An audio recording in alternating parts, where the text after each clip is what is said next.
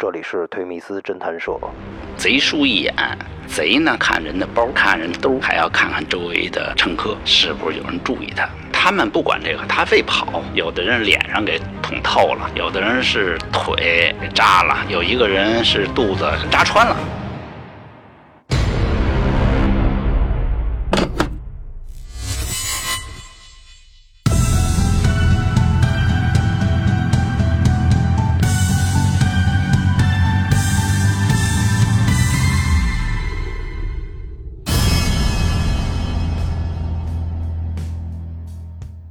欢迎来到推迷思侦探社，我是主持人老乔。今天呢，由我跟老董一起为大家主持这期节目，非常有幸邀请到了刘哥来做客本期的嘉宾。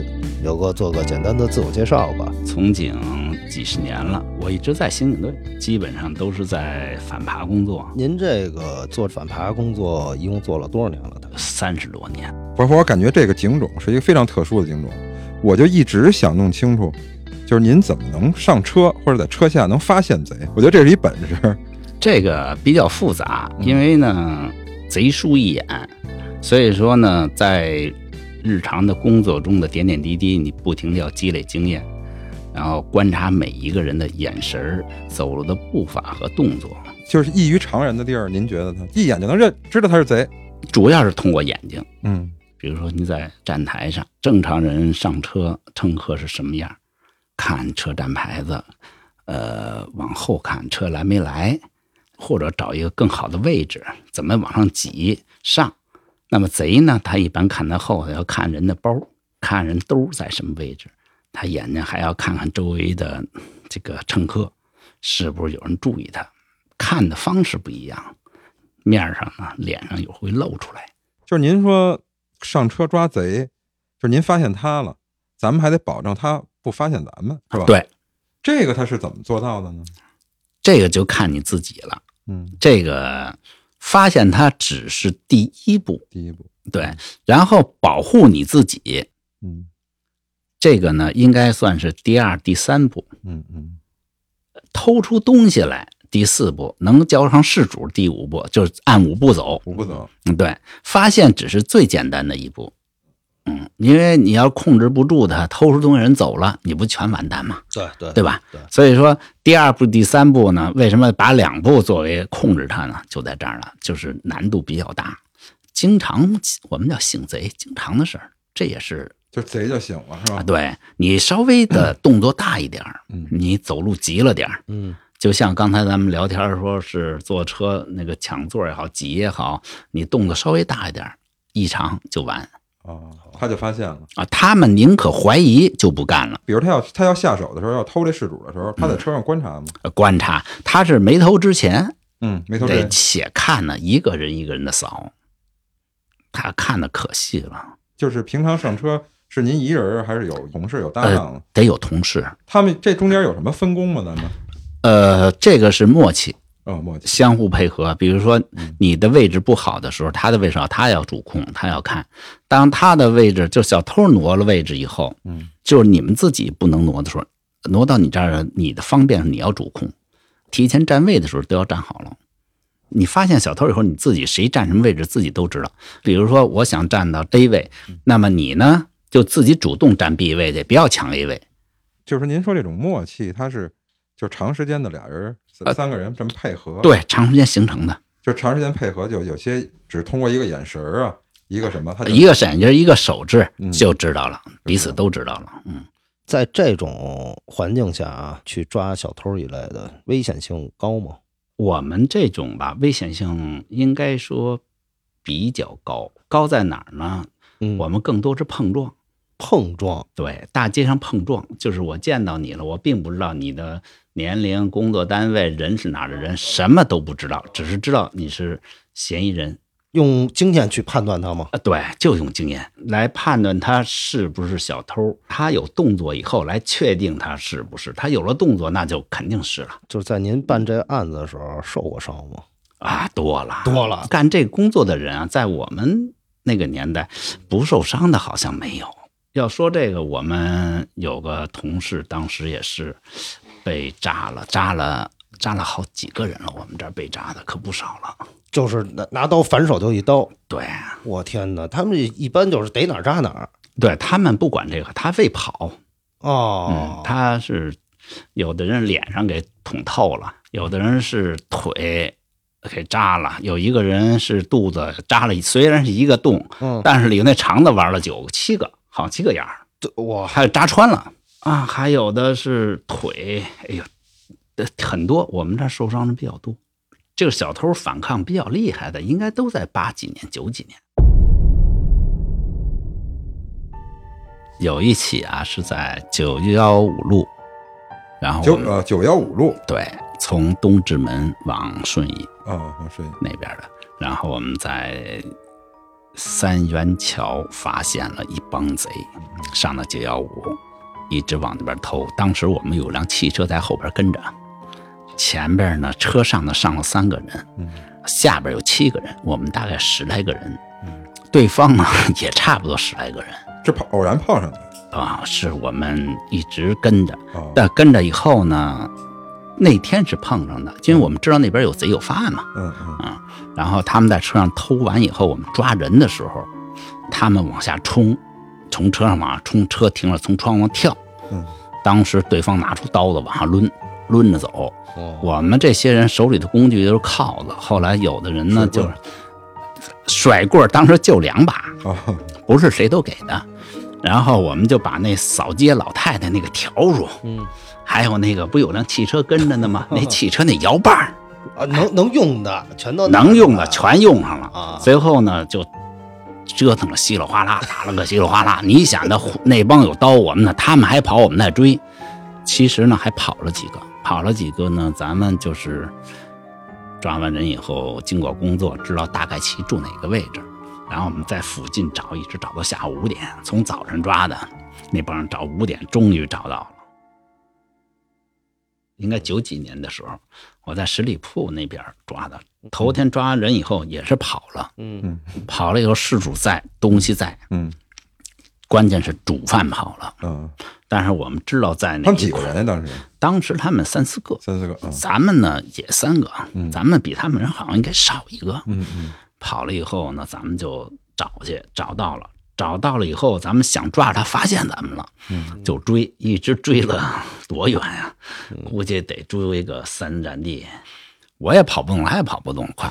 然后最后怎么办？我也踉跄，我也没办，我就一扑他，直接扑过去以后呢，抱着他腿了，实际就差得很近，差个两三米，就是追不上，差个两三米就是追不上，就追不上，没劲儿，啊都劲儿，没都没劲儿啊。然后我这一扑一咬牙，就好像是应该有台阶儿，甭管什么借个什么劲儿，一踹一扑给摔地下了，哎，摔地下了，他我就给他摁那儿了，锁脖子摁那儿了，就锁着他脖子呗，他也不折腾了，没劲儿了。我也呢弄不住他了，嗯，最后因为我们有手铐子嘛，后来有人，我记得是我们的同事好像过来了，给他铐上了。您还记着您第一次抓小偷时候的情景吗？第一次抓小偷啊，对对对，您给我们讲讲。那应该是在一九八五年，大约是四月份。当时跟我师傅，我师傅呢在从军事博物馆坐二十一路到北蜂窝，那是我抓的第一个贼。这是我参与，不叫我抓，我参与。当时呢，就从军博上了车以后，他就奔北蜂窝那边走。我们那师傅跟我说：“这小偷很紧张，我连看都没看，我不知道他怎么偷出来的东西。等那师傅一说 一抓人，我就上去了，帮着抓所以说具体怎么偷的，都不知道，我什么都不知道，我只是这是我第一次参与抓人。啊我，们那师傅都给把那个小偷那个偷出来那钱月票啊，好像是都攥在手里了。嗯，我这这是我看见的，但是他怎么攥的，怎么偷的，我什么都不知道。哎，不敢看，当时也慌吧，紧张，紧张，也紧啊张。也不知道怎么办，毕竟那时候也年轻哈。对，而且那是刚开始干工作 啊，刚开始干。啊那个在之前我没有在反扒，在另外一个部门啊，在另外一个部门待着对对对啊这个是我第一次抓贼。啊，第一次抓。记忆犹新啊，记忆犹新。当时扑上去之后什什么样？就直接您就给他摁了是吗？这还有师傅呢，我们俩人，一人一只手一摁一戴手铐子，哎，啊就当时就一瞬间，这贼也傻了，对他就没反应过来，直接抓了。啊呃，我第一个发现的嗯也知道偷下来，但我没敢抓。这是在前门，啊！前门，这是哪年的事儿？还记得吗？这也是那年，啊，也是同一年应该是同一年啊，就是这年。这年当时那个小偷从上衣的衬衫的兜里偷出来一个月票，啊其实我看得很清楚，不敢抓，也不知道怎么抓，就跟师傅说：“师傅说他偷出东西来了。”师傅说：“你怎么不抓呀？”我说：“怎么抓呀？”师傅说：“哪个偷的是谁的？”我说：“偷的这个呢，这点还不错，就是你能把主给盯住了。”他就叫另外一个师傅跟着我去叫主，他跟那谁那个师傅一问说：“确实丢了。”那我们之间这么一比划，这边人有抓了。有手势。对，哎，您您说这主是什么意思？就是是主啊丢东西是的主主啊，这就是主。所以抓完以后，那东西在兜里呢。嗯这是我第一次看见，确实怎么偷的，嗯而且是我自己发现的小偷。就是八五年那时候师傅不带着您吗？但是您能独立的去完成这整个这么一个抓捕工作的时候，就是您怎么能那么短时间就能说我自己能看出这人是贼了呀？那会儿我就是没有什么上下班时候，就是回家路上也看，呃，没事晚上就是坐在那个公共汽车站底下家门口坐着。练是吧？啊，就。练。其实开始看呀，谁都是贼。嗯，最早是一个贼没有，什么都看不出来看。不出来。等后来就全是贼，感觉都像是吧？哎，等再后来，那就看不出贼的时候，看见的基本就是不是贼就是盲了，一点一点的往下筛，哎您说这个贼，我明白，这盲是什么意思哎？就是流氓。啊现在叫、就是就那猥亵妇女吧，猥亵妇女就是啊摸摸女的屁股，然后什么 流氓跟那儿啊，对，就就就这玩意儿，呃，违法的嗯，都抓。就是早期，您看您八五年那会儿，从这个看不出来贼是吧？然后到这个就师傅领进门，修行在个人嘛。对，那有没有失手过的时候？比如就说我认错了，我看我盯着他像贼，太多了。你跟着咱自己的业务不强的时候，你白跑呗。人家说走了四圈然后然后回酒店了，你跟着去，什么也不是，最后不是不是你就受累呗。今天半天白跟白跟了，啊，什么也不是，太多了。你整天出去哪能天天抓贼？没那么多呀，是不是？这一年大概您得抓多少？最多的一次，嗯大概抓了有二百到不到一百多吧，应该出在九几年，那是我抓贼最多的一次。两基本上合着两三天抓一个，两三天抓一个。，对，那是最多的一次哎。呦喂，那那会儿这精神状态怎么样啊？那会儿不着家，不着家就天天一直在外边就干这事儿。对，晚上吃完饭了以后，我就还在车站那儿坐着呢，练练基本功去了。啊，然后看见了就上车就给抓了，就完了。就是那会儿有的时候也也那什么，家门口那附近不是特别远，啊，穿着拖鞋，然后呢拿着那个手手铐子嘛，就是拿报纸一包，屁股底一坐，呃，啊，穿个背心裤衩的，就就一看就是那那不像警察那样。哎，兜里装个十块钱，为什么打车使啊？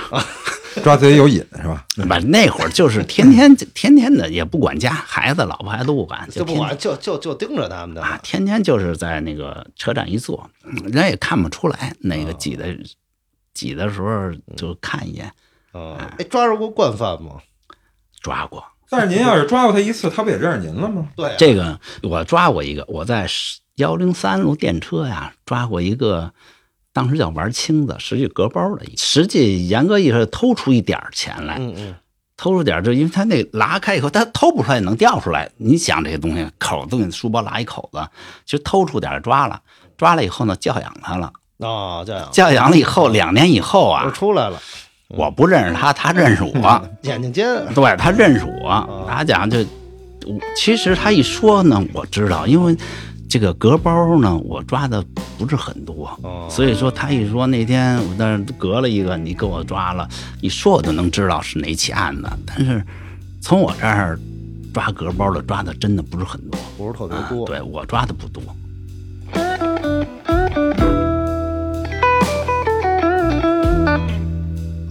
哎，刘哥，就这个，就是刚才咱说了，就是说说这个发现和防止他发，还防止这个嫌疑人发现咱们，嗯是吧？这个是可能是就技术含量非常高。就是跟踪，哦，这属于您哎您您认为跟踪技术含量更高是吧？对跟踪比较高，因为什么呀？时间长，稍微一点小动作不注意就被他发现了，这这个案子就完了。就跟踪他是什么时候能用得上？就是只要发现以后嗯，直到抓获之前都属于跟踪。哦，都属于跟踪。这这您给我们讲讲，详细讲讲。这个是在两千年以后有这么一案子，这个是在正常庄，在西四环。头天发现以后，我们是跟到他家了，在他们家附近那儿等着。五点多钟，基本上是他是第二班车出来，出来以后呢是离开他们家到别地儿头去，定慧寺那边。到定慧寺，我们呢就从他们家一直跟到定慧寺。当时车上人不是很多，所以说呢，你又不能够离他太远。他也在从上车开始就要观察所有的坐车人。当时车上有座，你就得不能跟他上一门儿。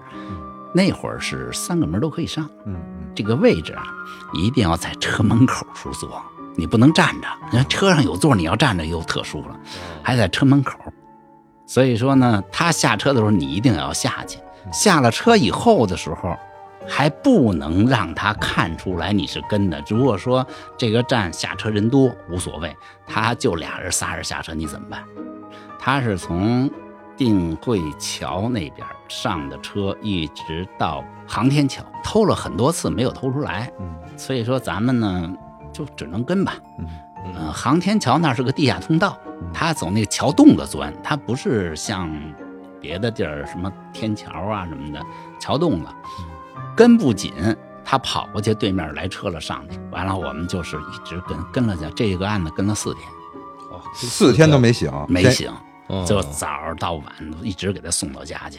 他主要偷早高峰，嗯这会儿呢到十点多没人的时候，特别是四环车上那点人比较少，嗯所以说呢，这种状态的时候就考验你的功夫了。当他回去的时候，就是挺明显的，他的身上的劲儿也泄了，就是咱们正常走路能感觉出来，他走走着泄了以后呢，就是手也耷拉啦，低着头啊什么的，这是泄了劲儿了。没劲儿了。但他自己的力就是心态也泄了，这会儿你就可以稍微放松一点，他也不会整天拿眼睛来回巡视来找。哦，嗯这会儿你就稍微，我们也稍微舒服一点，踏实一点。第四天的时候，确实就是在幺二幺路汽车上抓的，还是定慧桥那块儿。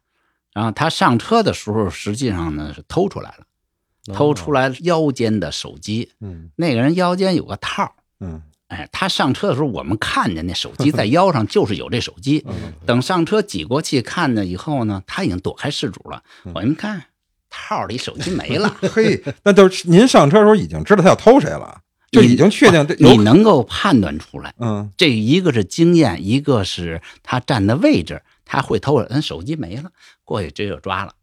就能确定是他偷的。那肯定是他偷的。这周围要是就没有贼了，就他是了。嗯抓完以后呢，就铐上铐了，兜里拿出手机，跟事主说，就这么简单。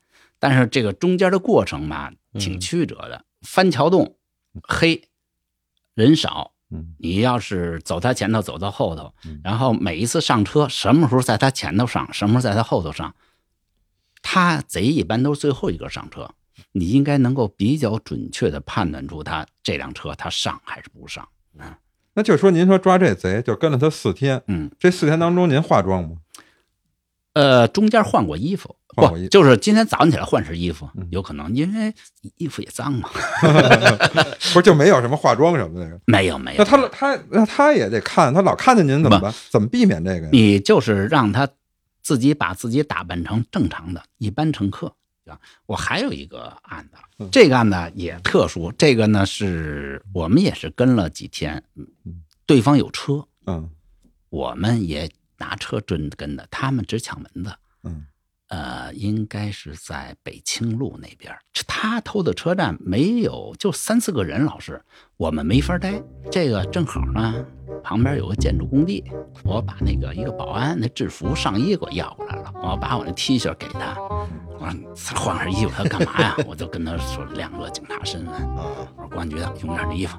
啊，那那那怎么办啊？我说他们几个人在这儿，你知道吗？待着呢。他我的衣服比他衣服值钱啊、对吧？他也无所谓，跑了更好嘛。啊，最后把穿上他衣服又又味儿又他妈那什么的，他你想这个他能那什么？我呢就跑那边待着去了，待着也不行啊。那人就看我，看我那会儿我是抽烟没抽烟，我忘了，反正抽没抽，我拿着烟呢，往那旁边一蹲，就保安嘛，往地下一蹲嘛，嗯就车站那儿一蹲，我就往上看着。开始他们看我，后来就不看我了，就踏踏实实偷 偷他们，他觉得我一保安能怎么着啊？啊，这偷完就简单了。就您说，比如这嫌疑人啊，嗯，他没作案，就是您还跟着他，嗯，他突然站住了，正常，你不能停。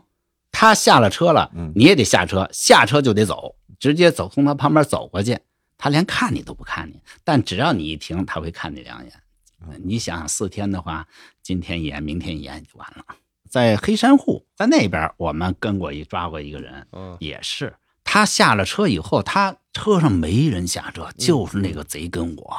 他下车就我们俩人，下车他就看我，嗯我呢头都不回，嗯我就直接 奔对面走。为什么？对面三零九医院，嗯，我进了急诊，连头都没有，直接进急诊室进去。进去以后一反正反正那镜子他也看不见我了，嗯那玻璃嘛，那玻璃它往从亮的地儿往黑的地儿看是不好看的啊，屋里是黑的。我回头看呀，还往这边看呢。我就我在车屋里头，反正我不挨着镜子看就行，离得有点距离，他看不见咱们的。嗯我就看着他，看完他一会儿走了。这会儿的情况出了个问题，嗯当时只有我一个人下了车，我那同事没下了车。这小子一会儿跑那另外一个地儿偷去，偷完了以后呢，没下来，他又回来坐车来了。嗯，这会儿我也上车，他上车，我上车，他没再看见您他没有注意我，啊，因为他妈他从后门上，我从前门上，离他远远的上，嗯。然后这就到了哪儿？到了西北望了。嗯。到了西北望以后，他就抢门子，就是这上车的时候偷，嗯。偷出一超级大钱包，没什么钱。那女孩那个大书包啊，那个嗯。那个也有点大，下来嘎拿出来以后啊，你就不用去，你们就瞪着眼看那大钱包就完了。啊，啊，超级大钱包啊，那超级大钱包那个，那可是咱那钱包有一百块钱这么放吧，嗯我估计他能放俩了快。大钱包那个个儿有点大。呃，在四季青附近发现了一伙儿就是扒窃嫌疑人吧。当时他知道他住在对香山的一个宾馆。第二天早上起来，我们去那儿等他，等到十点多钟的时候，他们出来了，出来有个六七个人。当时咱们呢也有个七八个人，这些人出来以后先去吃了饭。他在那青龙桥附近有一个餐馆吃饭，吃完饭以后呢，咱们就跟着他们。跟完他们以后呢，这些人走了，走了以后就往北医三院这边走的。嗯，在车上偷嘛，我们呢一部分人上去，大部分人呢在有汽车开着车跟着他，一直偷呢就没有偷下来。农农大那块好像是对对，在那一块儿，呃，偷出来了。偷出来以后呢，咱们当时没有发现嗯，因为车上人太少，咱们两个人在车上头，他们在后面偷的，嗯，咱们人在前面，嗯看不见。看不见，车上呢就几个人呢，可能就两三个人站着，大部分都坐，连他们人都坐都有座，恨不得。嗯。技术比较好嗯。啊。他是偷坐着人的，这些人在哪儿？应该是在清华园那附近下的车，嗯下了车以后换了一车，就往中关村这边海淀这边走。嗯。问失主以后发现丢了，嗯。啊，正是那个位置，呃，我们就开始准备抓人追他，有在车下跑的，有在车上的，就是四处跑吧，继续追呗，这没有别的招儿，只能追。车下的的，咱们呢实际上是分着追的，还有车上还有，嗯拿汽车追那车，他们就是不让抓，就是折腾，呃，你摁不住，哦他是用了百分之一百二的劲儿，那他他是玩命啊。嗯摁不住，最后费了劲得小半个小时了，抓住了。就这车下的抓了，车上的那个呢抓的稍微简单一点。嗯、嗯车一停，司机不开门，咱们上去把人一抓。那这些人就以这一个案子就都处理了。啊，对对对，